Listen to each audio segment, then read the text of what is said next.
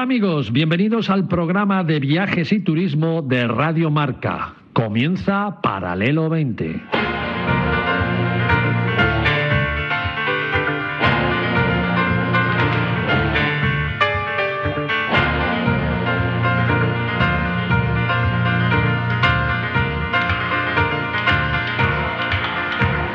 Paralelo 20. Presentado por Marcial Corrales, David Agüera y su equipo de colaboradores.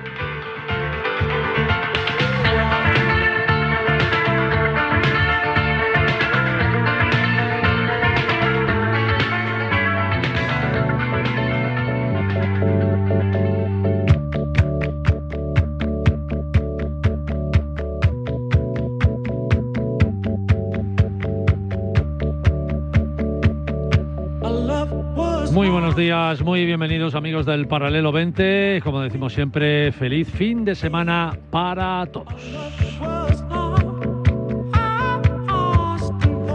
Lo venimos anunciando durante toda la semana. Paralelo 20 está a tope en Fitur, recorriendo la feria, haciendo entrevistas y realizando programas especiales como el que ya os estamos ofreciendo desde ahora mismo, porque nos hemos venido al stand de una de las comunidades grandes de España. ¿Qué digo? Una de las grandes, digo, la más grande comunidad de España y grande en muchos sentidos, no solo porque es la más grande en extensión, con sus más de 94.000 kilómetros cuadrados, sino que lo es igualmente por su espectacular historia, por su patrimonio cultural, por su rica, rica, rica gastronomía y por su gente, que es lo que le da valor y carácter a todo el territorio. Así que amigos, si decimos que hemos eh, bueno, colocado nuestra unidad móvil, nuestros micrófonos y estamos emitiendo desde la comunidad más grande de España, pues yo creo que no hace falta casi casi decir que hoy, 27 de enero, sábado, en el penúltimo día de Fitur, estamos en Castilla y León haciendo un programa grande con los más grandes.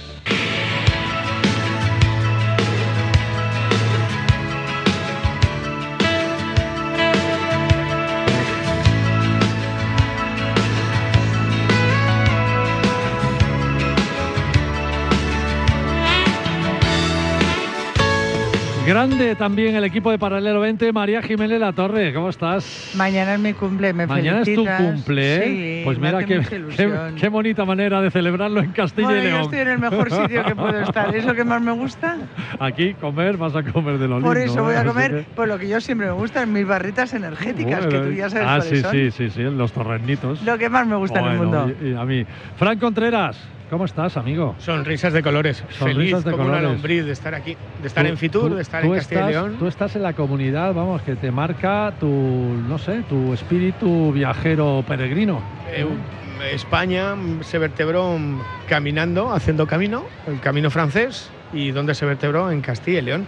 Sí, señor. Empieza por Navarra, sigue por La Rioja, y se vertebró los grandes monasterios, el arte, el románico, el gótico, hasta el vino. Los monjes franceses trajeron- uvas como la picuda. Camino francés, camino de Santiago, eso es Castilla y León. Y aquí Castilla y León tiene la mitad del camino, ¿eh? en Y, kilómetros. y lugares muy desconocidos y apasionantes, ya verás. Qué bueno. te voy a contar. Joaquín del Palacio. Marcial Corrales. ¿Qué tal? Encantado, porque sabes que es una de las pocas eh, comunidades autónomas que se ciñe a la cuenca de un río. Mm. Efectivamente, el Gran Duero es el, El que Gran vertebra Duero. exactamente esas nueve provincias. ¿Y cómo alimenta las viñas y cómo de alimenta sus las riberas, viñas eh? y cómo sostiene pues nueve patrimonios de la humanidad 400 museos, 500 castillos, unas 40 posadas reales, nueve lu- rutas del vino, el Camino de Santiago, 12 catedrales y una concatedral y sobre todo la mayor concentración de románico del mundo. Qué bueno, me, qué bueno. ¿Qué me dices? Bueno, queda, queda hoy todo el día y mañana domingo para venir a Fitur y, y, cómo no, pues venir al stand de Castilla y León, aquí en el pabellón 9. Interesante feria, Joaquín, María, Sin Fran, duda. estamos viviendo, ¿verdad? Sí, sí. Muy interesante. ¿Cómo lo estáis viendo? Pues muy interesante. La verdad es que hay mucho ambiente, hay mucha oferta de turismo, mucho colorido y la gente muy entregada. Me encanta. ¿Alguien sabe cuánta gente hay? Eh, pues espera, voy a contarlos. A ver, uno, dos, tres, cuatro, cinco. No. Sí. ¿Más de 300.000 personas? En total. Si hablamos de números, este año son 152 países, 9.000 empresas vinculadas directa o indirectamente Y hoy sábado habrán pasado profesionales, directos e indirectos, 250.000 personas. Eh, Bueno, no sé yo. Y es bueno, la mayor fuera. Y, y feria a- del y a- mundo. y ahora a las 10 que se abrirán las puertas de Fitur, fíjate todo el mundo que Ya está ahí esperando, vamos, Lo hoy, mejor. hoy y mañana, que es público, muchísimo más. Bueno, en este programa especial veremos las novedades de esta queridísima tierra con el director general de turismo, con Ángel González Pieras. Sabremos que, bueno, que también lo que son las posadas reales y cómo nos sentiremos verdaderos reyes ahí castellano-leonenses durmiendo en ellas. Recorreremos el Camino Santiago en el tramo largo de casi 400 kilómetros que cruza esta comunidad y comeremos rico, rico con esa gastronomía de la España de interior que nos ha definido tanto. Así que, señoras y señores, con ustedes eh, nos vamos a Castilla-León.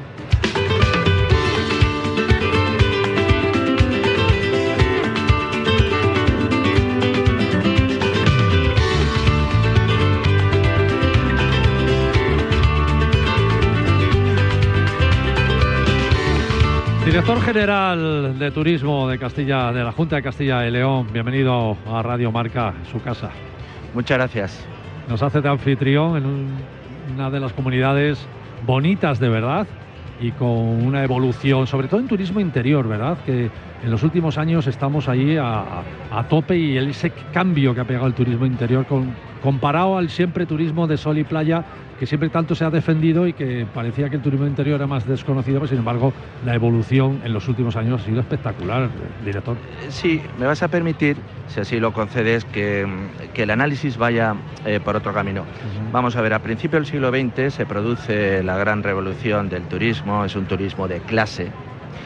Después, pasados los años, para hacer una- un breve resumen, es un turismo de masa, un turismo muy masificado, un turismo que ha descubierto lo que es el periodo vacacional y además el periodo vacacional único, casi único. Sin embargo, nosotros eh, estamos- hemos llegado en un momento en lo que, que se prima es el turismo singular, el turismo de De experiencia, experiencias, claro. el turismo que va más destinado a distintos segmentos del mercado que bien a lo que es la masa, con independencia de que sea interior o no sea interior. Obviamente somos una comunidad, obviamente somos una comunidad de interior. Sin embargo, nuestra apuesta, creo que muy bien eh, uno de los comentaristas que me ha precedido ha hablado, ha hablado de algunos de los recursos eh, eh, de Castilla y León, que lo hace una, una localidad no única, perdón, una comunidad no única en España, ni en Europa. No, me- lo siento, pero estando a mi derecha, el presidente de Camino Francés eh, de Santiago, Camino de Santiago Francés Federación. Nunca podemos olvidarnos la entrada del Camino de Santiago de. Santa Cristina de Sompor en Aragón, en las puertas de Huesca, que el Liber eh, Santi Jacobi, en el libro quinto, el llamado Codex Calistino, dice que es uno de los grandes tres hospitales de la humanidad. Bueno, eh, esa es una pequeña reivindicación de Santa Cristina de Sompor y de la tradición aragonesa, junto con San Pedro de Jaca, que es la verdadera grande, gran, gran catedral, incluso a la Limón, con otras, con otras, dos, eh, con otras dos grandes iglesias, entre ellas la propia iglesia de la Catedral de Santiago y la otra la tenemos aquí, la tenemos aquí en, en Palencia. Eh, lo que quiero decir es que nuestro marco de referencia es un marco de referencia a humanidad. A patrimonio nadie nos gana. Desde luego. En la humanidad, a patrimonio nadie nos gana. Repito que somos el alma del Camino de Santiago con 440 kilómetros, entre 400 y 440. Por eso, eh, cuando llegué hace un año y, y ocho meses a la consejería, lo primero que pensé, como peregrino que soy, porque el Camino de Santiago es ante todo una vía de peregrinación, es hacer un plan director. Y tengo la gran suerte de que Miguel Pérez, que está a mi derecha, me ha acompañado en este enorme camino que no hemos terminado, aunque el vicepresidente presentara el plan director, las conclusiones junto con Miguel Pérez el pasado miércoles, sino que hemos empezado lo que es un camino y que, como bien dijo el vicepresidente, será nuestra, me dijo Ángel, es que esta será nuestra huellita en el futuro como cargos públicos. Y estoy absolutamente de acuerdo con mi, mi vicepresidente. Pero es que además, y lo siento repetirme porque daríamos para un solo programa, tenemos, y también lo ha dicho el colaborador, tenemos este fantástico eh, rutas enogastronómicas en Castilla y León, no solo lo que son la ruta del vino, que también que es nuestra marca, sino también lo que es la gastronomía. Y después de oferta complementaria, tenemos una oferta complementaria en otra marca propia que es top. Lo digo, es top. Y de la misma forma que a, a Noé no se le puede hablar de la lluvia, a un peregrino no se le puede hablar del Camino de Santiago, a un usuario habitual de las posadas reales no se le debe hablar de las posadas reales. Las posadas reales une, une en una misma marca, une la recuperación de un patrimonio con también la oferta de una gastronomía kilómetro cero y de un servicio muy personalizado. Por lo tanto, estoy muy contento del lema que tenemos. Castilla y León, legado de España. Porque además no sé si habéis fijado que somos eh, la única comunidad que tenemos el, el patronímico España en nuestro lema y estamos muy orgullosos de los dos conceptos, de España y del, y del legado. Pero es que tenemos motivo para ello y entonces si, si no lo dice esto y no Claro lo dice sí. una persona que ha nacido en Málaga y que ha vivido sus primeros 16 años en Málaga, pero que es de nación malagueño, pero de decisión Bueno, castellano-leonés. co- don Ángel, como estamos dentro de un estudio de... Bueno, no, estamos abiertos aquí en el stand de, de, de Fitur de Castilla León, pero si esto lo dijera usted en el escenario que tenemos detrás, ahora tendría un montón de aplausos. Bueno, vamos a ver, mira, eh, cuando hace un año y ocho meses me llamó el consejero, me dijo eh, personalmente, dije, ¿por qué? ¿Por qué me llamas a mí como director general? Y me dijo, porque sí. Y yo, vale, buena, buena razón. Y me dijo eh, dos o tres cosas que a mí se me han quedado. Me dice, nunca esperes un aplauso, pero sobre todo, nunca trabajes por un Por aplauso. un aplauso. ¿Qué es lo que ocurre? Pues hombre, pues lo siento decirlo a nivel personal, pero siento mantener una cuestión personal en una tertulia, pero con 63 años, después de este año eh, 2024 se cumple 20 años de haber superado un cáncer muy fuerte, Caray. pues ya vuelvo de todo y no espero aplausos. Lo que me apetece y lo que el consejero me ha dicho es intenta hacer bien las cosas y haz lo que crees. Pero muchas he veces, don Ángel, no, no buscamos el aplauso, sino que nos lo regalan. Esto también es importante. Es decir, no, no tenemos por qué rechazar cuando alguien está de acuerdo con lo que dice y además le gusta lo que dice y le aplaude. ¿no? O sea, Pero no solo no lo rechazo, sino que además Lo eh, eh, me uno a ellos porque se- será una demostración de que es gente inteligente. No, es una broma, es una broma. La inteligencia es el humor y no es el aplauso. Exacto, exacto. Bueno, lo que hay, hay que reconocer, y estoy totalmente de acuerdo con, con usted, pero lo que hay que reconocer es que hasta que las comunidades no se han dado cuenta de que hay que apostar, de que hay que invertir, de que hay que darle calidad, de que hay que darle experiencias, que el turismo de interior parecía que no tenía ninguna experiencia, que estaban todas apagadas, que nadie las sacaba a la luz, hasta que no ha ocurrido todo esto, que ha habido en un momento dado ese cambio de chip, hay que reconocer que no ha habido el resurgimiento. ¿eh? Es posible que la pandemia haya, haya ayudado, que la gente al, al hacer turismo de interior se haya dado cuenta de todo lo bueno que teníamos en España, pero yo creo que se lleva ya mucho tiempo también intentando darle mucha calidad, dándole muchas experiencias, dándole, convirtiendo realmente todas las provincias de interior en un destino en sí mismo y yo creo que eso es muy importante. La gastronomía que hay en el interior, don Ángel, es espectacular y las apuestas que se están haciendo con las, con las comunidades de interior, vamos, supera cualquier otra. Sí, eh, sí, yo no creo, sinceramente, después de reflexionar mucho, yo no creo, y me preocuparía que la pandemia nos haya eh, cambiado la forma de ver. Ya, Eso significa entonces que teníamos una mirada un poco alicorta. Sí. Es como cuando hace muy poco estuve a punto de tener un accidente a mi mujer y dije, estaba a punto de tener un accidente. Me dijo, mujer, ay, ay. Y al día siguiente me dijo, me he dado cuenta que te quiero mucho. Digo, joder, pues no me dejaste. Que hace falta, que hace falta tener, eh, tener un accidente para demostrar. No, vamos a ver. En, en primer lugar, tenemos que partir de un punto. Y además, así, el- turismo es un estado de ánimo es un estado de ánimo y además, como todo estado de ánimo, tiene tendencia al cambio. En segundo lugar, eh, somos españoles y también dentro de España eh, lo tenemos una falta de reconocimiento de las potencialidades que tenemos. Es así. Eh, ¿Qué le vamos a hacer? Es nuestra naturaleza. Tenemos una mentalidad muy autocrítica. Creo que eh, como esquiador he esquiado en 84 estaciones de esquí. Mira, ya somos dos. Eh, unas cuantas países me conozco y desde luego, para mí el mejor vino es el vino de España. Gastronomía podemos Mira, tener el mucha vino de. España, qué buen, qué buen apunte. El vino de España, no, ha dicho, sí, no ha dicho no, no. ninguna denominación. Pero si es que, eh, es que eh, vamos a ver, pero de verdaderamente creemos que el que viene a hacer el Camino de Santiago en Castilla y León se queda a hacer solo el Camino de Santiago Castilla y León. El que viene, el americano que viene a hacer la ruta del vino de Ribera del Duero, se va a quedar solo a ruta del vino de Ribera del Duero. Bueno, tengamos una visión un poquito más amplia. Sí, señor. Que lo que tenemos que hacer es hacer las cosas bien Qué bien. y decir que tenemos un Camino Santiago, tenemos unas rutas del vino, tenemos unas posadas reales y tenemos unos recursos fantásticos.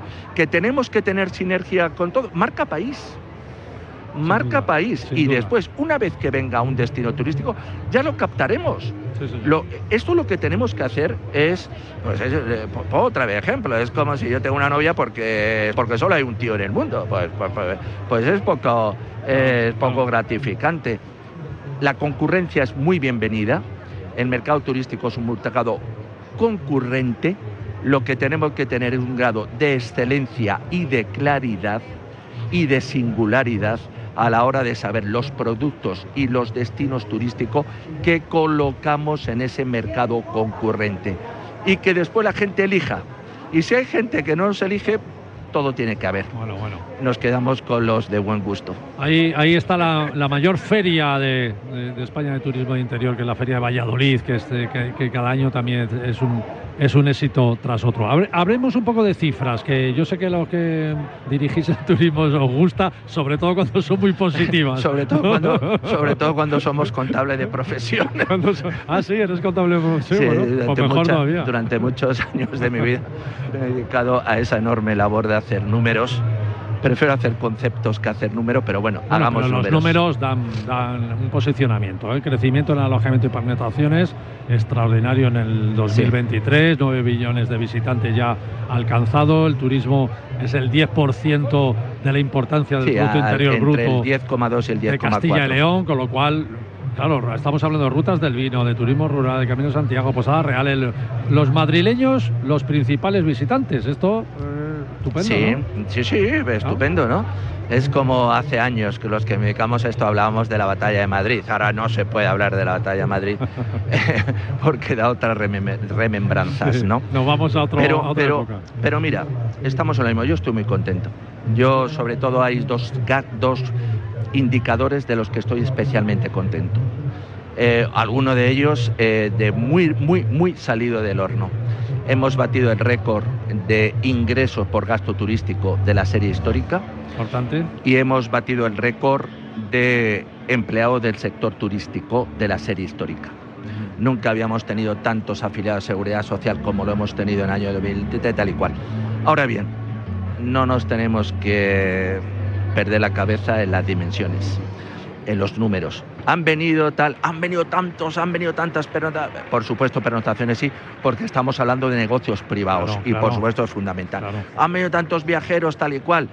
Eh, Yo vivo en Segovia y muchas veces, eh, y además en un sitio muy, muy, muy privilegiado, Segovia, tengo que reconocerlo. Y cuando vengo a ver muchos turistas que vienen corriendo, vamos corriendo tal y cual, me acuerdo del chiste ese de el chiste ese De de ¿no? de eh, quiero hacer pipí en Grecia, señora, en Grecia. Pues lo que queremos es turismo singular, turismo con un segmento de mercado determinado y con una capacidad de gasto y de tener eh, capacidad crítica para saber entender lo que es eh, un buen vino, eh, yo sé, de, de Ribera del Duero, de Cigales, de Rueda de Toro, de Tierra del Vino Zamora, de León, de Ribes, de Rioja, de, porque tenemos también parte de Rioja, de Valtienda, de Valle de Benavente, etcétera.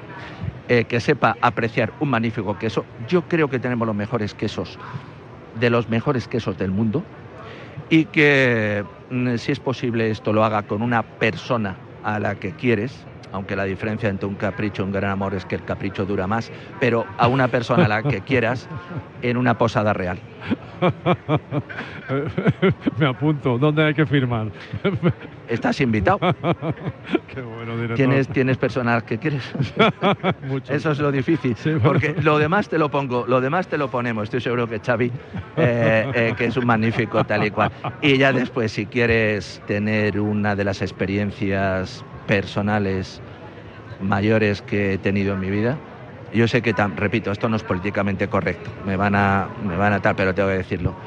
Hace el Camino de Santiago en la enorme de esa de, de esa no, perdón, en la mejor, en la enorme, pa- enorme páramo de Palencia. ¿Pero por qué le van a criticar? me, me emociono, hombre, porque digo Palencia, no digo Burgos y no Claro. digo Le- y no digo León. Cada uno Y digo un sus sitio, joyas. concre- un sitio concreto, como si te hablo de la posada real de Aguilar de Campo. Porque Burgos, eh, Catedral de Burgos, patrimonio de la humanidad. Porque León, todo el mundo conocemos. Pero ese páramo, esa llanura inmensa, eh, tan inmensa como el alma y el espíritu, Y lo desconocida que es Palencia, ¿eh, director? Lo desconocida que es Palencia. Poca gente sabe que la Catedral de Palencia tiene la, la extensión en planta más grande de España. es la No, bueno, no, no, no vayamos número. Lo que sí que es cierto es que la Catedral de San Antolín es, junto con la de Segovia, la más desconocida, que en un sitio donde desde hace 1400 años, porque está la cripta de San Antolín, se está venerando algo sagrado, te da que pensar, ¿no? Y la Catedral de, Valla- de Palencia, como tú lo has dicho, la, eh, es, eh, es para decir, uff, Es impresionante. uff, Impresionante. uff. Y poca gente lo sabe. ¿eh? Uf, y los retablos que y los retablos que tiene.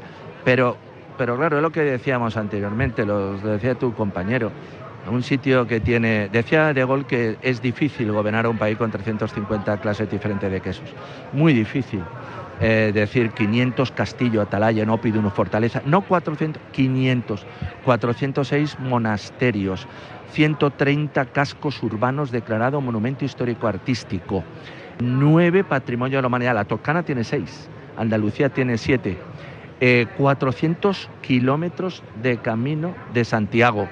Tenemos un Fromistad, que es lo que eh, decía antes, la tercera catedral del Camino Santiago. Tenemos en Villafranca del Bierzo una puerta del perdón donde la gente puede tener los mismos privilegios que tiene la puerta del perdón del Camino de Santiago, eh, de Santiago de Compostela, solo que, que está un poco, eh, solo si, que si no puede seguir el camino se le da allí. Con lo cual yo le decía al arzobispo de, de Santiago, ¿cómo me fastidiáis con la Compostela? Sabéis que da la Compostela a sus últimos 100 Sí. kilómetros, pongo allí un chiringuito, se rompe un dedo, pero te damos una compost te damos eh, un perdón, lo digo en plan de broma obviamente, pero eso es la demostración de lo que hay en Castilla y León. Fran Contreras está dando, mordiéndome la señal- lengua, mordiéndome la lengua. mordiéndote los labios. Poniéndome la lengua. ¿Estás de acuerdo con lo que ha dicho de Palencia? Por ¿Cómo? supuesto, ¿no? Mira, em, no solamente eso, sino que además ratificaré una cosa que acaba de decir. He dicho Navarra, La Rioja, Castilla, León y Galicia. Aragón es parte del Camino de Santiago. De hecho, hay mucha gente que no sabe que la Catedral de Jaca se construyó a la par que la Catedral de Compostela, una como inicio y otra como final, y que ahí nace el que es un símbolo de la Edad Media, que es el taqueado ajedrezado jaques, que mostraba a los peregrinos dónde se podían quedar a dormir. Y eso nace en Aragón y lo encontramos en Fromista. Burgos, Palencia y León. Yo sí me voy a mojar, don Ángel. Mira, eh, salir de Burgos por Castrojeriz, subir la cuesta de Mostelares, encontrarte con, con un horizonte eterno para cruzar el puente del Pisuerga, entrar a Palencia, llegar a Boadillo, poder navegar en el Camino de Santiago, en el Canal de Castilla, la mayor obra de ingeniería del siglo XVIII, llegar al que era el centro del Camino de Santiago en época medieval, Carrión de los Condes, y una monja prodigiosa, Sor María Luisa de la Ascensión, la monja Y- de Carrión. Y, otra monja eh, que, que hace los honores, los honores, no, Sor Micaela de las Claras de, Sa- de Carrión de los Condes, que es digna sucesora de, de María Luisa o Sor Luisa de la Ascensión, Por que se tuteaba con la reina eh, Mariana de Austria. Por cierto, que ahora en Carrión la mayor exposición de Belénes, 2.296 Eh, Belénes, está ahí en Carrión de los Eh, Condes. en las Claras. en las la- Claras. Y gracias, Sor Micaela. pasar por la que fuera casa madre, la Orden del Cluny, que vertebró todo el camino francés, San el Zoilo. vino, San Zoilo y la reliquia tela de San Zoilo, y luego llegar a 16 kilómetros, ¿verdad, don Ángel? Hasta Sagún, entras en León. Esos horizontes donde miras hacia adelante y no hay nada ni nadie, miras hacia atrás, no hay nada ni nadie, pero con los primeros rayos de sol iluminando el dorado de los trigos, eso no se puede contar con palabras. Eso se No, vive Eso se siente. y se siente. Y una cuestión, si me permite, aunque esté aquí el maestro Miguel Pérez, que, que para mí es un maestro, por supuesto.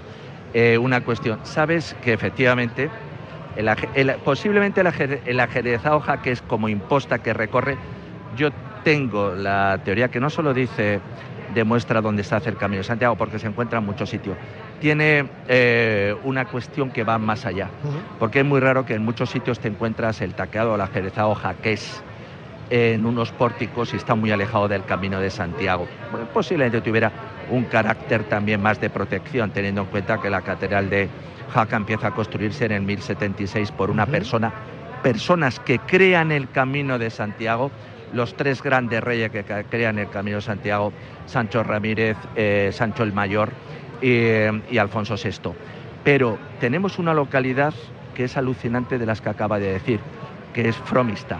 Se construye más o menos al final del siglo XI, principio del siglo XII, las mismas que estamos hablando, pero con una particularidad que se llama San Martín de Tours de Fromista. Es decir, se unen las dos peregrinaciones más importantes de la cristiandad. La primera, que es San Martín de Tours, la primera en la humanidad, y la segunda, que es eh, eh, la vía de peregrinación de Santiago, de el Santiago, el mayor Santiago de Compostela.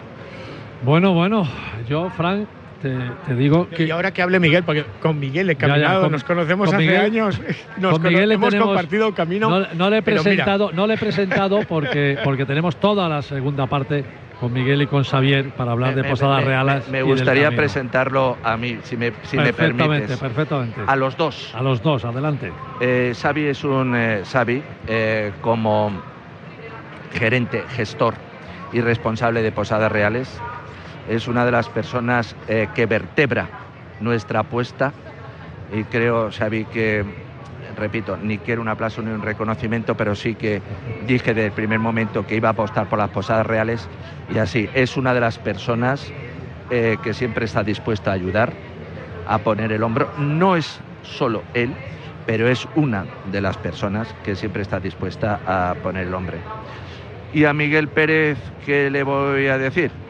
Pues que los últimos días ha sido la persona con la que más he discutido, con la que más he disfrutado, con la que más he compartido, eh, incluso superior a, a mi mujer. Le tengo muchas cosas que agradecer, muchas cosas que aprender y desde luego de aquí digo que no os olvidéis si hacéis el Camino Santiago de pasar, digo para que después no me eche la bronca, de pasar por Astorga, que es otro de los sitios eh, emblemáticos del Camino de Santiago con la catedral y con uno de los retablos mayores más impresionantes que existe en la cristiandad. Bueno, pues nada, yo creo que es un buen, ¿no? Es un buen colofón a su intervención, director de turismo, director general de turismo. Muchísimas gracias, de verdad. Pero me quedo aquí solo, eh, no, ¿ya, te- ya hemos terminado. bueno, es que como Llevamos se- solo medio eh, 30 minutos. se- es que el programa tiene 55. O sea, el resto lo van a hablar ellos. La primera parte se la hemos dedicado exclusivamente a usted. La- la- el final es cuando viene lo bueno, la guinda del pastel, que estoy muy seguro que lo pondrán ellos junto con tus Qué bueno, tertulios. qué bueno. Muchas gracias Nada. por la recepción. A espero que hayamos, general. creo que yo he pasado un, un momento muy gratificante, espero que también los oyentes de, de Radio Marca, donde lo tengo que decir, lo siento, es que si no voy a explotar, a ver, a ver. donde mi hijo hizo las prácticas Ah, en Radio Marca. en radio y en el bueno. eh, y en Marca, Y en Marca donde mi, hizo, eh, mi hijo hizo las prácticas después de haber hecho la carrera de periodismo y el máster de periodismo deportivo en unidad editorial. Lo siento, lo tenía que decir. Y- Claro que sí, y, y él- un honor para En nosotros. Radio Marca y en el periódico Marca. Eh, el honor es mío, por supuesto. Don Ángel, muchas gracias. Un abrazo Gracias muy fuerte. Enhorabuena, enhorabuena por todo, por los resultados y por el gran trabajo que están haciendo. Gracias.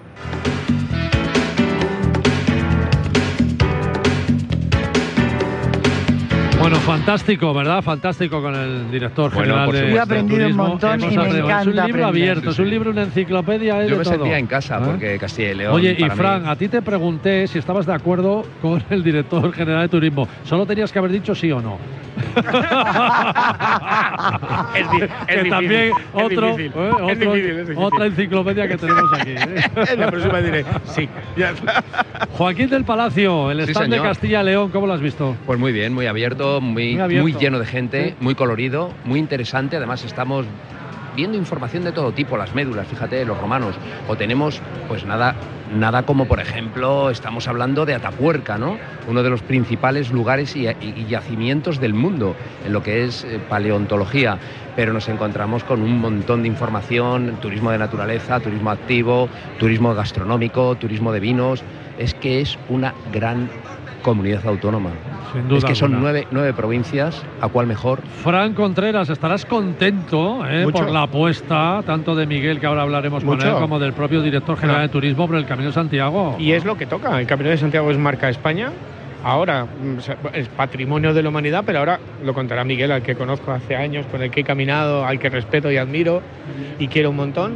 Pero ahora se acaba de declarar patrimonio intangible, algo que es lo que hace que el camino sea mágico, la hospitalidad peregrina. De esto hablará ahora Qué Miguel. bueno. Y, y disfrutando en Castilla y León de la tierra donde viví seis años, Zamora, Mm. la ciudad que lleva en sus letras la palabra amor. Fíjate, otra desconocida. ¿Y ¿Verdad, tiene? Fra- ¿Verdad, Fran? Hombre, no hay ninguna ciudad en Europa con mayor número de templos románicos Fíjate. por metro cuadrado. Fíjate, Ahí lo llevas. increíble, increíble. Y una peli, y, perdón, y aparece en una película como Conan, También. Ah, bueno. que eso es Junto para con mí Cuen- maravilloso. Cuenca, que también sale en la misma película. Bueno, pero bueno, bueno, bueno.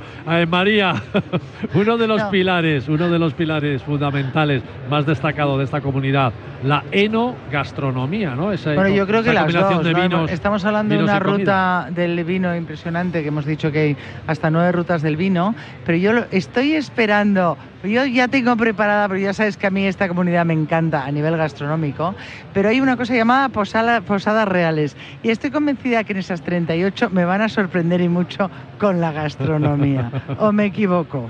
Por supuesto, hay muchos de los de las posadas reales que su principal propuesta es la gastronomía. Hay posadas que incluso eh, también tienen bodegas, tienen viñedos, o sea, ahora os explicaré un poquito lo Pues que son las yo. reales. No, no, Sabía no, yo que no, no, solo es lo que yo diga, No es lo se que me adelante, no se me adelanten ustedes, no se me del- adelanten ustedes a la entrevista. María, a ver, ¿con qué viandas combinamos los buenos vinos A ver. de las uvas aquí castellanas? Vamos a ver, vamos a ver.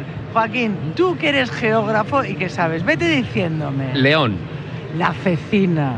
Zamora, Uf, las ancas de rana. Salamanca, Bueno, Guijuelo, el jamón. Valladolid, Las tapas y los vinos, que para eso fui yo, eh, estuve en el jurado de las jurado, tapas. ¿no? Valencia, Yo te diría que la trucha. También hay mucho más, ¿eh? pero vamos a ponerlo así como mono- monográfico. Vale. Ávila, Uf, vamos a poner un toque dulce, ya lo sé. Las en yemas. Los asaos, las yemas de Santa yemas, qué Teresa. ricas. Es rico. Segovia. Bueno, y, y las judías no las vamos a dejar tampoco en Ávila, es que me da un poco de pena. Es verdad. Venga, Segovia, todos los asados, me da igual, cochinillo, Sí, cordero, cochinillo, dame sí, cualquiera. sí, bueno. Burgos, Hombre, también los asados, mucho, y la morcilla, es que lleva su nombre. y Soria. Yo para mí los torrenos, la trufa, el cardo, es que hay tanto. Es que hay tanto en Castilla Es y que León, ¿verdad? tanto. Bueno, pues con este buen sabor de Yo boca. necesito un monográfico solo de gastronomía de Castilla y León. Con este buen sabor de boca nos vamos a ir un momento solo a publicidad, tan solo un minuto, y volvemos aquí en Paralelo 20 Radio Marca.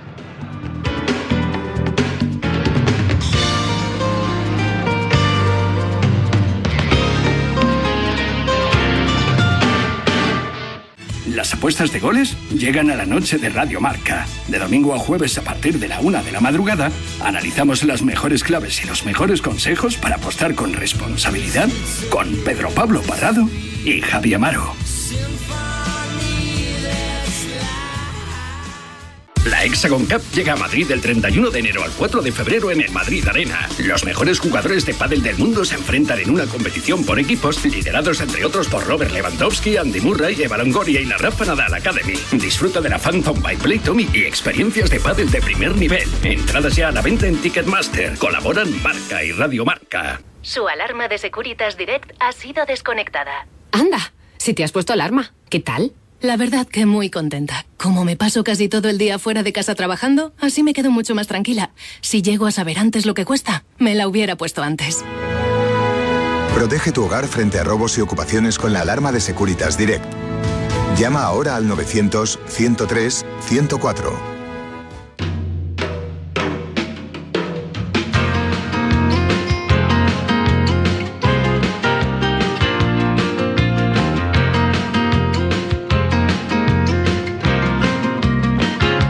Bienvenido de nuevo amigos después de este pequeño corte publicitario. Para los que os habéis incorporado más tarde a Radio Marca, deciros que estamos emitiendo un programa muy especial desde el stand de la Junta de Castilla y León aquí en Fitur, que estamos de feria, ¿eh? llevamos toda la semana de feria, que aún no son las 10 de la mañana todavía, ya estamos a punto casi, pero aún no son las 10 de la mañana, que es la hora que abren las puertas de IFEMA y por lo tanto pues tenéis todo el día de hoy, de sábado y mañana domingo, para no dejar de visitar este pequeño mundo de los sueños viajeros que es cada año Fitur. Y que en el pabellón 9 que hay, pues está Castilla y León, desde donde estamos emitiendo y contando cosas muy bonitas y muy interesantes. Como interesantes son, ya lo hemos comentado, esos 400 kilómetros de camino francés a Santiago de Compostela y que pasa por tres provincias de las nueve que tiene Castilla y León. Camino francés a Santiago, por Burgos, por León y por Palencia. Tenemos a don Miguel Pérez Cabezas, presidente de la Federación del Camino Francés. Miguel, bienvenido, amigo. Muchas gracias. Bienvenido. Muchas gracias. has intervenido un poquito ahí en la primera parte. ¿Eh? lo que te ha dejado el director general de turismo. Bueno, eh, bueno, es que yo tendría que empezar por eh, ser agradecido, porque es lo normal, y agradecer mucho las palabras, eh, siempre de, mm, no tanto de cariño como yo creo que es respeto a lo que representamos y a lo que somos, porque lo que primero encontramos en el director general y fue fundamental, aunque para nosotros por encima de todo es el comisario de los caminos de Santiago, nosotros eh, encontramos por fin alguien que nos escuchaba somos, eh, eh, yo en concreto represento a todas las, al grupo completo de todas las asociaciones de amigos del Camino Santiago que, eh, del Camino francés, tanto las de Aragón, Navarra, La Rioja, Castilla y León como Galicia. En el caso de Castilla y León son la de Burgos, Palencia, Sagún, Mansilla, León, Capital, Astorga y El Bierzo y por primera vez, después de más de 35 años de esforzado trabajo, cuando ninguna institución creía en esto, y que mm, de forma callada hemos, eh, hemos eh, señalizado el camino, lo hemos cuidado, hemos abierto albergues para los peregrinos. Por primera vez nos hemos encontrado con alguien dentro de las instituciones que está dispuesto a hacer algo por el Camino de Santiago. Eso siempre ha ocurrido, pero con una singularidad. Esta vez escuchando a los que somos. Qué importante eso, don Miguel. Fíjate, lo hemos dicho con el turismo interior. Yo le he insistido mucho que el director general de turismo pues decía que no miráramos tanto al turismo interior, que habláramos de un turismo más global y tal, pero que es verdad que hasta que alguien nos separa, y, estamos hablando de autoridades, y dice, a esto hay que darle calidad, a esto hay que darle, fíjate lo que estás diciendo, señalización, por favor. Sí. Y esto durante tantos años venimos hablando de hace pocos años para acá. No, el problema es que el Camino de Santiago francés ha cumplido el año pasado el 30 aniversario de ser proclamado Patrimonio de la Humanidad y llevamos hablando 30 años de señalización, Fíjate, 30 años y nunca se ha corregido, llevamos hablando 30 años de muchos otros problemas y es este director general, es él el que eh, decide... Don Ángel. Don Ángel. Es el que decide que esto hay que sacarlo adelante, que no puede ser. Y que si alguien lo puede sacar adelante son las personas que de alguna manera han estado trabajando en el camino y lo conocen perfectamente. Eh, vamos a dejarnos de hacer un plan director o unos estudios eh, a través de consultoras que lo pueden hacer muy bien técnicamente, pero que no tienen los conocimientos internos. Entonces, que se haya depositado esta confianza en nosotros para, nosotros es absolutamente fundamental y, singular. Con los que saben. Trabajar con los que saben. Bueno, hay una cosa, yo he leído algunas declaraciones tuyas, Miguel, que dices una cosa muy interesante, ¿no? Que el Camino de Santiago no debemos de considerarle un elemento turístico, sino que un camino para peregrinar. Sí. La línea entre eh, el concepto de turismo y es muy fina, ¿no? Es muy fina, pero no más que cualquier otra cosa. Nosotros lo que propugnamos es, lo que nos parece una cosa fundamental es el Camino de Santiago es lo que es porque eh, mm, eh, se está en relación a, sus, a su fondo, a su espíritu, a, a- a lo que es históricamente. Y es que es un camino peregrino, de origen religioso y que ahora se ha convertido en espiritual en un término universal. Si perdemos eso, vamos a perder también al turista que ahora viene al Camino de Santiago. Nosotros queremos, re- eh, respetamos perfectamente al turista, claro. por, Por supuesto, supuesto, y no podría ser de menos. Pero lo que estamos diciendo es, si no cuidamos las esencias de Camino Peregrino para que sigan viniendo peregrinos, acabaremos también con los turistas después. Y eso lo tienen que saber las instituciones y también las empresas privadas que instaladas en el Camino de Santiago tienen que saber que es muy importante cuidar al peregrino. Qué, qué importante lo que está diciendo Miguel en todo. Em, el, el camino de Santiago no es un viaje, es una experiencia. Y la magia del camino que todas las comunidades venden se basan en una serie de valores. Tú puedes creer o no creer, ser religioso o no ser religioso, pero el camino te brinda la oportunidad de vivir una experiencia que tiene unos principios. Y si no se mantienen esos valores, ¿sabes cómo ha empezado Miguel la entrevista? El peregrino siempre agradece, el turista exige. Sí, yo, yo añadiría, Fíjate, si me permites, Fran, añadiría una cosa, añadiría una cosa. Mira, hay algunos bulos lanzados alrededor del camino. Yo creo que van más de la parte de la opinión del turista que del peregrino, ¿no? Por ejemplo, el turista dice, es muy duro, es muy duro cruzar cruzar Castilla y León, me la salto, me yo- salto las etapas de Castilla y León porque es muy duro. Eso lo dice un turista, Ah, no lo lo- dice un peregrino. Te lo, te lo contará Miguel ahora. El trabajo que está haciendo Ángel, que hace Miguel, es la de que todos a una trabajen en mantener los valores. ¿Qué es mantener los valores? Pues que el turista no exige, agradece, no, y que como que hay que respetar, que hay que tener sentido Y, común, Fran, que, como- hay que caminar. Como consecuencia, el turista viene en la medida en que el camino es un altavoz publicitario Ah, claro. de la experiencia vital.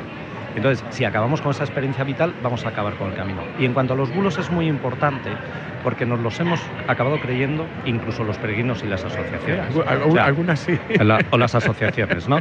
Por ejemplo, el Camino de Santiago está masificado. El Camino de Santiago de peregrinos no está masificado. No, porque no, incluso claro, claro. en julio, en julio y en agosto, cuando llega el momento, que supuestamente es el momento más álgido en, en algunos lugares del camino de, pere- de entre comillas, peregrinos, eh, ese es el momento en que menos peregrinos de verdad hay. Mm. Lo que hay es senderistas de fin de semana que deciden coger cuatro días para hacer una parte en concreto del camino. Pero aún así, ni siquiera con eso está masificado.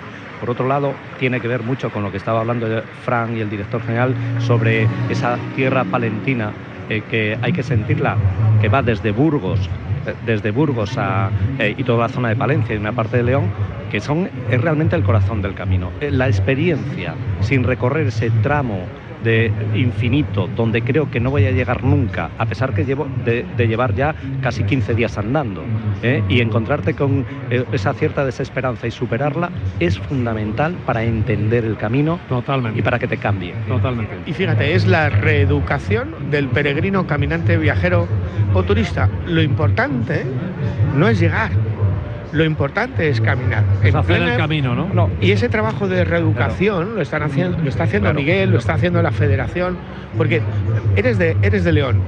Recórrete 400 kilómetros. Y lo importante no es que llegues a Compostela y tengo sangre gallega, ¿eh? No, no. Descubre tu tierra. ¿Cómo? Caminando. Sin prisa. El ¿Tienes camino- que hacer 30 kilómetros? No. Puedes hacer 15. El Camino de Santiago eh, es de los es el único destino espiritual del mundo donde el, el camino es tan importante como el destino. A- al resto de caminos espirituales del mundo, en general, se traslada uno hasta una zona muy cercana o el mismo templo y lo El Camino de Santiago no se entiende sin ese recorrido. Y eso es lo que nos convierte en singulares a nivel mundial. Fantástico, fantástico. Oye, pues eh, yo creo que hemos eh, sido reivindicativos, ¿no? Como, porque lo tenemos que ser, pero estoy muy contento que estemos en la línea de la recuperación también de ese, de ese camino y de, de- de esa filosofía de camino, ¿no? Que es muy importante. Y mira, Marcial, yo creo que, que a Miguel y, em, habría que volverle a traer. Vivimos una década maravillosa. Es la única vez que se van a producir en 10 años tres años santos. Eso no ha pasado nunca. Y es una oportunidad para un montón de pueblecitos, de grandes ciudades, de aldeas, de gente que vive por y para el camino con alma y con corazón.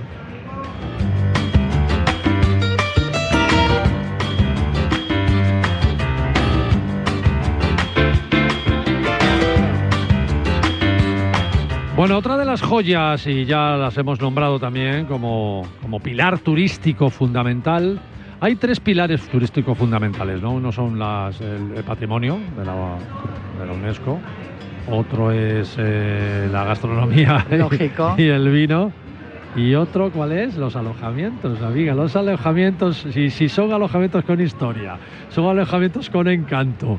Eso que antaño se llamaban posadas, ¿no? Y Bueno, yo lo he dicho, estoy segura que me va a descubrir un mundo que yo desconozco, porque sí conozco grandes estrellas Michelin, que no le hemos hablado de la zona, es decir, no solo hablamos de los platos súper conocidos, sino que hay una gastronomía de altísimo nivel reconocida en medio mundo, que eso, por ejemplo, yo, lo he dicho, Pedro Mario, ese gran amigo mío, tiene el ermitaño allá perdido y todo el mundo va a verle porque es impresionante lo que tiene montado ahí, pero estoy convencida que es que, y estoy deseando que me descubran esas posadas, a las que no espero, espero no perderme ni una. Xavier, Xavier Albert está aquí para descubrírtela, gerente de la, de la- de- bueno, de una de las posadas, que es de Santa Exacto. María la Real, pero también representante de todas las posadas de reales. todas las posadas, de las 39 posadas reales que hay actualmente en Castilla y León.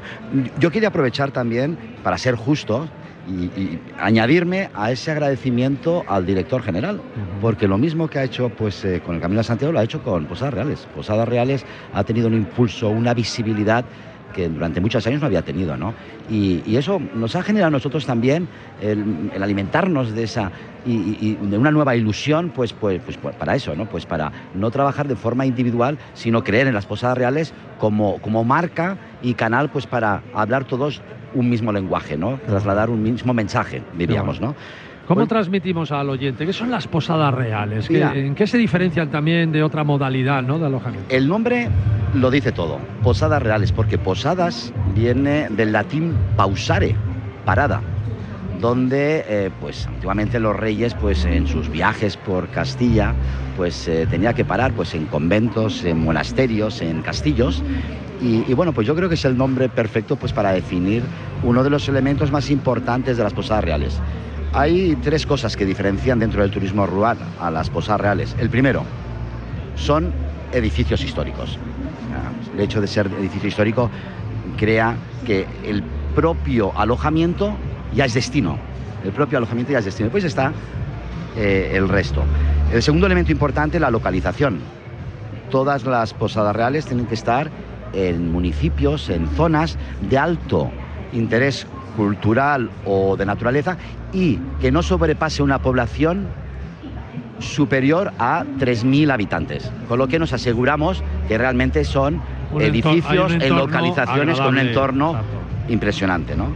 Y después, bueno, después están los parámetros, los requisitos que la propia eh, marca obliga pues para poder pertenecer a ella, ¿no? Pues requisitos pues a nivel de servicio, de hospitalidad, porque yo a mí me gusta cuando hablamos de posadas reales, nosotros no hablamos ya ni de cliente, hablamos de huésped, hablamos, utilizamos ya un lenguaje diferente eh, porque entendemos que el calor que tienen estos establecimientos al final lo que hace es mantener algo que está desapareciendo en otro tipo de alojamiento. Y si no La se cuida más, claro. si no se cuida más. Fíjate, yo estoy, estoy mirando lo de las posadas reales y, claro, tú dices posadas reales, bueno, pues son palacios, pero también son bodegas, también son casas de labranza, también son edificios artísticos históricos que ahora se han convertido en hoteles. O sea, es que hay una maravilla, hay una modalidad ahí impresionante. ¿eh? Sí, sí, claro, que tenemos un patrimonio en Castilla y León fantástico. Y tenemos a todos estos, vamos a llamarlos posaderos, todos esos propietarios de posadas que, pues al final, están manteniendo el, el patrimonio de Castilla y León, que son edificios que necesitan mantenerse, que no, que no es fácil, Sin no es como un edificio. Volvemos otra vez a, a- a apostar, a invertir por la calidad, Exacto. otra vez por el patrimonio, ¿no? Porque 20 años con esa denominación y poco ruido ha habido con las posadas reales, sinceramente. Sinceramente, ha habido poco por la riqueza y por lo que Claro, representa claro. Y, y lo fácil que es de explicar. ¿no? En un momento, yo creo que todos hemos entendido el valor que tiene. En un mundo ahora en el que cada vez se está creando más eh, alojamientos donde eh, existe frialdad, o sea, donde el check-in es automático, donde te dan un código, vas a una habitación. Y estos establecimientos, estas posadas, son las que van a mantener ese calor, es esa, lo que al final será realmente la experiencia, ¿no? esa, esa relación que el mismo propietario te está atendiendo, te está indicando dónde puedes ir, está compartiendo contigo una forma de vida, muchas veces, ¿no? Muchas veces el propio propietario decidió ir a vivir allí, O vive crear, allí, ¿no? ¿Verdad? Vive Claro, allí, claro, vive allí y lo comparte contigo, y qué mejor que bueno, eso, ¿no? bueno, y eso yo creo que tiene un valor Algunos increíble. piensan, Sa- Xavier, que, que, no sé, que ir a una posada es más caro a una posada real de las de vuestra denominación. ¿Es más caro que irse a un hotel? No, ni mucho menos, ni mucho menos. En principio, ir a una posada, pues al final... No, porque es- las posadas son como paradores, ¿no? Sí, pero En tendríamos- relaciones hay posadas paradores. eh, Existe un problema. Existe un problema que estamos en un mundo globalizado, que al final la venta individual de, de habitaciones, que no me gusta hablar así, pero al final eh, acaban habiendo unos intermediarios que son los que la gente pues consulta, pues eh, todos sabemos de quién hablamos, ¿no? Entonces al final, por eso es muy importante Posadas Reales, porque lo que permite a los hoteles es mm, marcar, intentar buscar la diferenciación de lo que representa y, que pueda mm, mostrar y ofrecer lo que realmente vale. Eh, Bueno, y la propuesta, ¿no? Hay que, si me lo permites, hay que tener Sí. en cuenta también que vas a un sitio de exclusividad. Es decir, que puedes ir a, un, a una posada real que a lo mejor tiene 20 habitaciones, o 15, o 8. Por supuesto. Impresionante, claro. Ahí no vas a un hotel de 400 habitaciones. Te voy a poner un ejemplo muy claro. Yo cada vez más eh, tengo un perfil de clientes, grupos, grupos familiares. O sea, es algo que, que- que lo descubrí en su momento, pero fue una cosa casual, que me llamaba, oye, pues mira, que tengo también la localización de donde está Posada Santa María Real, en Aguilar de Campo, está cerca de Burgos, cerca de Valladolid, cerca de Santander. Tienes Oye, que el- contarnos algo de la posada de Santa María. Ahora, ¿eh? ahora, ahora mismo. Muy rápido, sabes cómo es la radio, Pues, y entonces, bueno, pues son reservas donde, donde, bueno, 15 habitaciones son perfectas, pues para un grupo familiar, estar donde todo el hotel es un hotel privado. Finalmente hablamos de un hotel privado. ¿Qué os voy a explicar? De Posada Santa María Real, pues en el pueblo galletero, en Aguilar de Campó, Aguilar que de huele a canela. ¡Qué rico! Que huele a canela. Y, y bueno, pues sabéis que al final eh, la Posada Santa María Real fue un proyecto de José María Peridis. Sí. Eh, un proyecto, pues eh, una ilusión. Él desde su, la ventana de su casa veía siempre la ruina, ¿no? Este- y, y de esa ruina, pues creó, y lo que hizo es crear la rehabilitación del monasterio de Santa María Real. La Posada Santa María Real son las antiguas caballerizas del, del monasterio, 20 habitaciones con un jardín en un destino fantástico y bueno, pues nosotros hemos ido trabajando mucho estos años pues en mejorar, en tener una propuesta de restauración, como antes comentaba el director general, una propuesta de restauración aprovechando los recursos que tenemos allí, que es el- el- la proximidad, todos los productos de, pro- de proximidad, ¿no? ¿Cuántas habitaciones eh, tiene? Tenemos ve- 20 habitaciones. 20, fíjate, claro. Es un- Estábamos hablando de exclusividad antes. Y además es un hotel, no sé si lo conocéis, muy original, muy diferente. Bueno, yo he visto una foto en internet porque espero conocerlo, espero conocerlo. Estáis invitados, Gracias, estáis invitados, lo he dicho antes y bueno. Pero hay una foto en internet Sí. preciosa que se ve el jardín Sí. con la sombra del campanario. Exacto. No se ve el campanario, se ve la, La sombra, sombra. del campanario. Gran foto. Qué bonita esa foto. Gran ¿eh? foto. Pero bueno, al final, uno de los proyectos, cuando José María Peridis y el equipo de, de la Escuela Taller, de la Fundación, crearon, lo que quisieron es trasladar la experiencia de vivir en una celda de monje. O sea, tú eh, sabrás que las habitaciones de Posada Santa María Real, menos la suite y las tres exteriores que nos permitan además pues eh, trasladar pues, a gente Sí, que tenga menos, movilidad. me- menos la mía, dices, la suite. Menos la también, tuya, menos sí. la tuya que es la suite, que ya además aún no tiene nombre, aún no tiene nombre, lo podemos incluso poner, ¿no?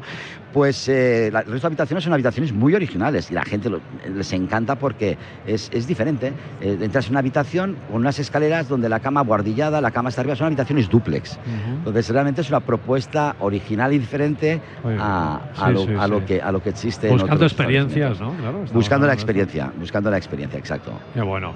Saber Albert, de verdad, Muy bien. muchísimas, muchísimas gracias por, por estar eh, aquí y por defender algo tan bonito que se convierte en uno de esos tres pilares fundamentales.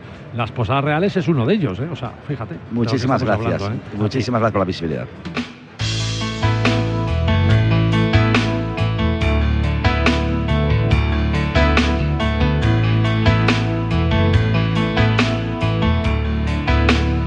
Bueno, corto, corto se nos hace el programa para hablar de una, de una comunidad una como, pena, sí. como esta. Fran, muy corto, ¿verdad? Aquí se nos ha quedado en el tintero. Hay que hacer tres programas, tres o cuatro. Mira, la, la próxima vez yo lanzo el reto. Miguel y yo nos vamos a caminar y os contamos cosas al pie del camino. Bueno, ¿eh? entonces un mes, la mochila. un mes de programa. No, un ratito. yo con- Mira, nos vamos a caminar, nos vamos a caminar y dormimos en una posada Bueno, real. por supuesto. Miguel y yo, y, y os lo Eh, contamos. No, si nos ¿No? vamos a caminar, mi obligación como presidente Es de Camino alojamiento Fran- peregrino, es ¿no? alojarme Claro. en un ala- que me encanta.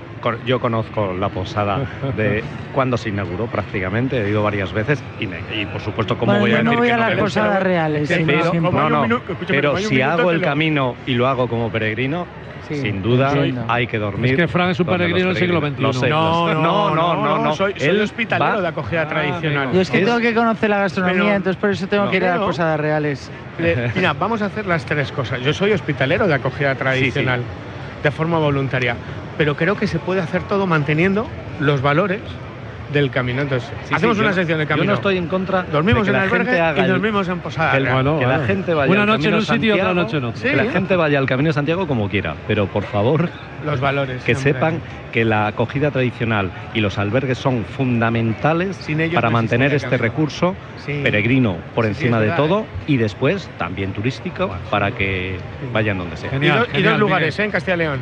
Zamora y Palencia, por Dios. Por supuesto que sí. Joaquín, Pues mira, yo cuando Programón, voy a, ¿eh? Sí, por Ramón. Y yo cuando voy a Castilla y León lo que me hago es traerme recuerdos.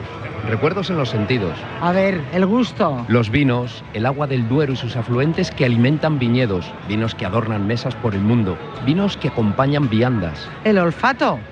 olor de la leña que arde en hogares y hornos, el fuego que calienta y cocina cochinillos, corderos, panes, aromas que recorren calles de pueblitos castellano-leoneses. La vista. Imágenes de invierno, niebla que tiñe campos y cultivos, bosques y ríos, sol de invierno que funde el hielo, que calienta, El tacto. roce áspero y frío de la piedra, calizas, granito y arenisca, de acueducto o murallas, pero aquí nos quedamos con las que armaron muchos siglos antes el mejor catálogo de catedrales que puedas encontrar. ¿Y el oído? Campanas, marcando el tiempo, el paso de los días, los años, los milenios. Campanas de iglesias románicas con su peculiar lenguaje de esculturas en capiteles y arquivoltas. Recuerdos sentidos y apreciados de Castilla-León. ¿y no hay sensorial? La Extra- extrasensorial, extrasensorial. la extrasensorial es simplemente sentir que estás en Castilla y León. Qué bueno, qué bueno. Sí, señor.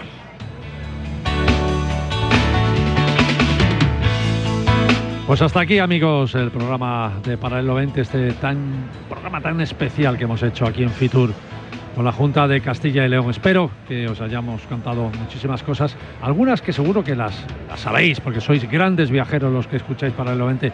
Otras, si no las sabéis, apuntarlo en vuestra agenda viajera y que no falte, por supuesto, viajar a Castilla y León. Hasta, hasta mañana domingo, que seguiremos aquí en Paralelo 20. Chao, chao. ¿Qué hacemos en un programa especial siempre? Aplaudir. Aplaudir.